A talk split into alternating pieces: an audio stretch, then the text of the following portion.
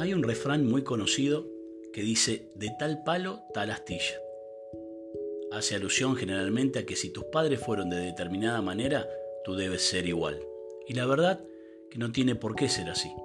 Si tus padres no fueron el ejemplo que deberían haber sido, si quizá tuviste una niñez donde hubo alcohol, malos tratos, mentiras, vicios y demás cosas negativas, tú puedes ser quien cambie tu historia familiar.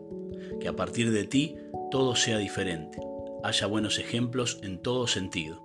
No será fácil, será en algunos casos como pararse de frente a varias generaciones de tu familia que no hicieron las cosas bien, que no supieron ser ese cambio que necesitaban, que se dejaron llevar por el refrán y así vivieron sus vidas, repitiendo patrones de conducta erróneos que solo trajeron dolor y desazón a la familia.